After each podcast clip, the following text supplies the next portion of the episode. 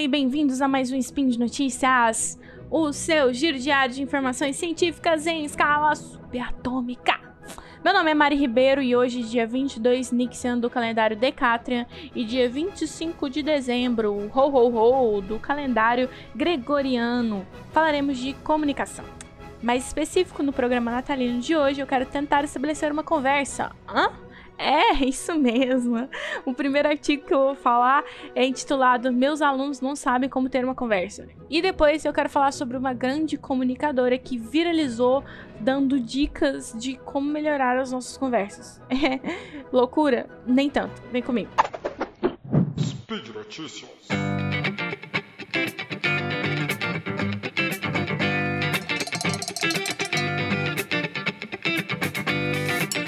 É, Paul Barnell, ele é um professor, ele é escritor, ele até é jardineiro urbanista.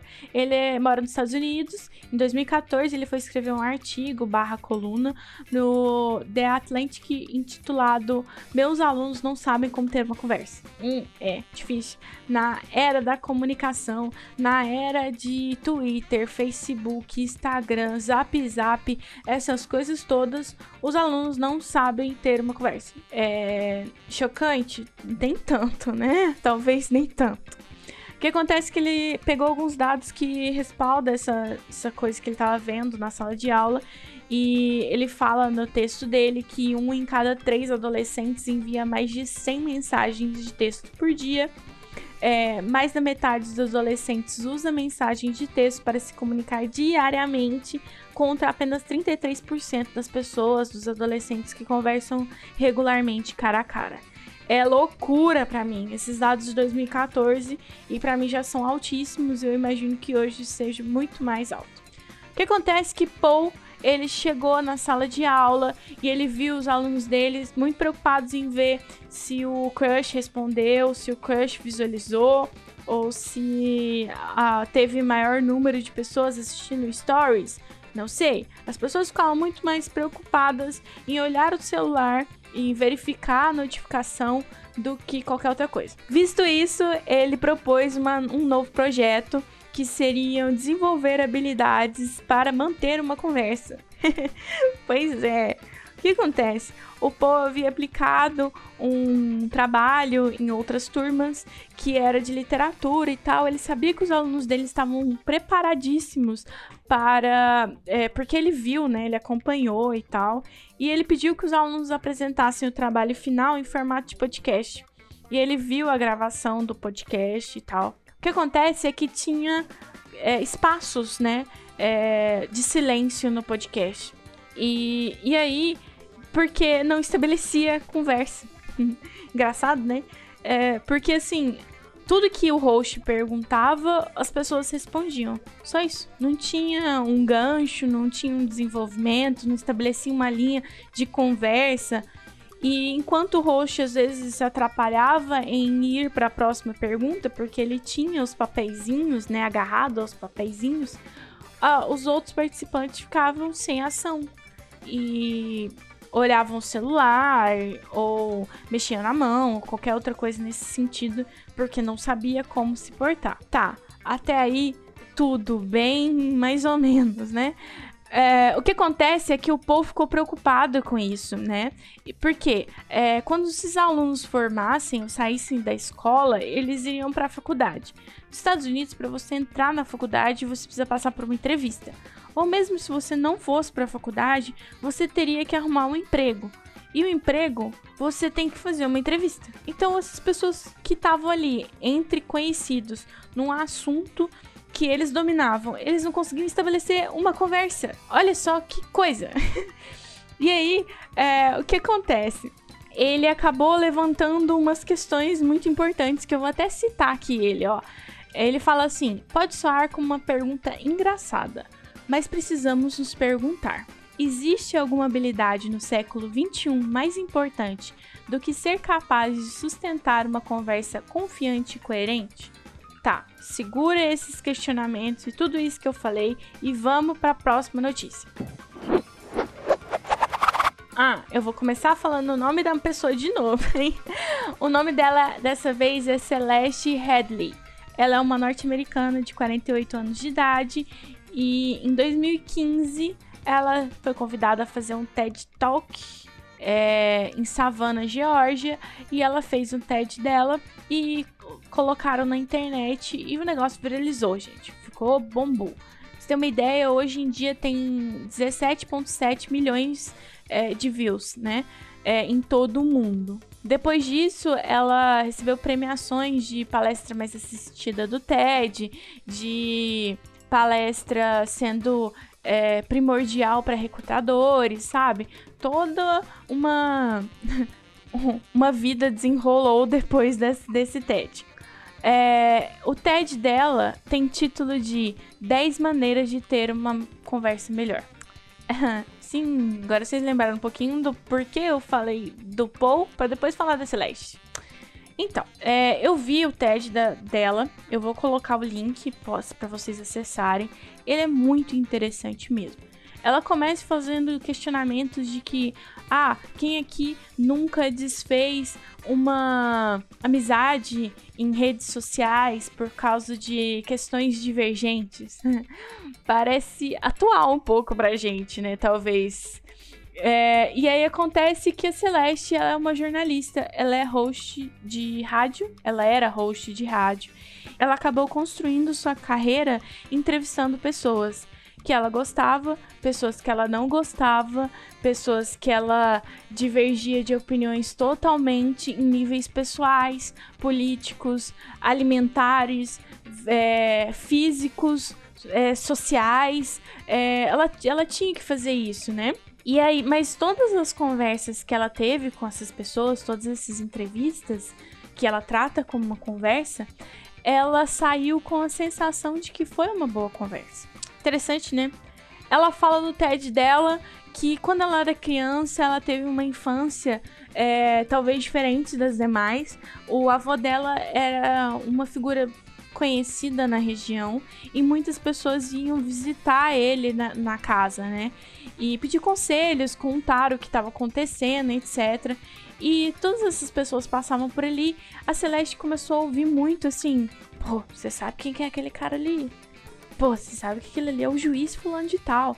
Nossa, aquele cara que veio falar com a avô hoje, ele é senador barra jogador barra celebridade famosa. E aí ela começou a crescer acreditando que as pessoas têm uma coisa interessante para contar. Ela sempre teve essa premissa de pensamento e talvez foi isso que a fez uma boa entrevistadora, porque ela realmente parava para ouvir o que as pessoas queriam falar ou tinham para falar. Não importa se a pessoa divergia de qualquer forma de pensamento do dela, ela parava para ouvir o que essa pessoa tinha a dizer. É, ouvir. Interessante, né? É, ela fala no TED dela que somos capazes de dizer 225 palavras por minuto em média. E a contrapasto, a gente ouve 500 palavras por minuto. Como diz minha avó, a gente tem dois ouvidos e uma boca. A gente ouvir mais e falar menos. é. É, e é isso, né? E aí ela começa a falar sobre estratégias de como estabelecer uma boa conversa. Uh, eu quis falar sobre um pouco sobre isso justamente no dia de Natal, porque é onde tem algumas das conversas um pouco mais estressantes, nossa, né? Porque às vezes tem perguntas e divergências é, que acabam sendo levantadas nesses momentos. E então eu quis falar um pouco sobre isso, né? E também pra gente melhorar nas nossas conversações. É... O TED dela é maravilhoso, maravilhoso. Eu vou falar bem por cima, porque tanto é que eu não tenho tempo. e ela começa falando assim que para esquecer todas essas besteiras que às vezes a gente ouve, que a gente tem que fingir atenção à conversa, que a gente tem que ficar balançando a cabeça enquanto a pessoa fala, olhar no olho, hum, ficar falando, hum, hum, é mesmo, né? Hum, tá? E ou repetir a última coisa que a pessoa falou. É, esqueçam tudo isso, joga isso fora, porque um segredo para mostrar para a pessoa que você está ouvindo o que ela está falando é ouvir o que ela está falando. Esteja interessado na conversa.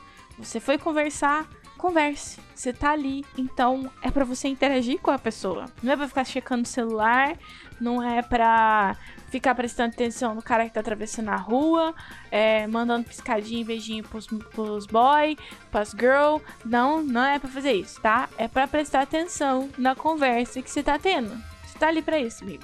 E aí, ela vou, vou citar os 10 passos que ela fala e para não ficar muito longo e segue eles. O primeiro é nunca faça multitarefas. Você está conversando, você conversa, é isso que eu falei, né? Então vamos lá, vamos falar para os 10 passos que ela cita, mas eu aconselho a, a ouvir e, e, prestar atenção no TED dela, porque tem muitas imagens muito interessantes. O primeiro, primeira dica que ela dá é não faça multitarefas. Você está fazendo aquilo, foque naquilo. Nosso cérebro pode ser multitarefa, mas a gente aprende muito mais quando a gente foca. Então foque, tá? É... Não dê lição de moral, sabe? Preste atenção no que a pessoa tá falando. Ela tá ali para conversar, ela não quer uma lição de moral sua. É... Use perguntas abertas. É engraçado isso. É... Em vez de você perguntar, você ficou bravo com o que aconteceu? Por que você, a gente não pergunta o que você sentiu, né? E aí a pessoa pode falar em cima daquilo, dá liberdade para ela falar. É, siga o fluxo, deixa a pessoa dizer, ah, vai acompanhando o que ela vai dizer, não, não fique interrompendo. É, se você não sabe, diga que não sabe. Não tem problema nenhum a gente não saber as coisas. Hoje em dia a gente anda querendo saber de tudo, mas tudo bem se você não souber, tá? é, não compare sua experiência com a da pessoa. É, não é igual, não é a mesma coisa. É, e é desconfortável. Não comparem experiências. É, não tente não se repetir, tá? Não, não tente se repetir. É, as pessoas começam a contar as coisas e ficam repetindo igual eu. Não tente repetir, mas não tente repetir, tá? Não tente repetir. não fique preso a detalhes ninguém se importa o nome da pessoa, né? Ou o fato que você que era 3 horas e 55 da tarde. Não precisa tantos detalhes, né? E ouça, ouça o que as pessoas estão ouvindo. Lembra que eu falei lá em cima que a gente fala menos e tem a capacidade de ouvir mais. Então, pare e ouça o que a pessoa está dizendo em vez de responder o que a pessoa está falando. Ouça. E por último, é seja breve. Ela fala que uma conversa deve ser do tamanho exato de uma mini saia, que ela deve chamar atenção, prender atenção, mas não revelar muitas coisas. e é uma frase que ela fala que é até da irmã dela, né? E é com isso, eu espero que esse spin seja breve, como tenha dito, não é mesmo? E por hoje é só. Lembro que todos os links comentados estão no post. Deixe lá também seu comentário, elogio, crítica, declaração de amor, beijo da Xuxa, ou às vezes algum pedido comunicacional que você queira que eu fale ou não. é, lembra ainda que esse podcast só é possível acontecer por conta do apoio do patronato do SciCast, tanto no Patreon quanto no Padrim. É, um grande abraço para vocês, até amanhã e tchau!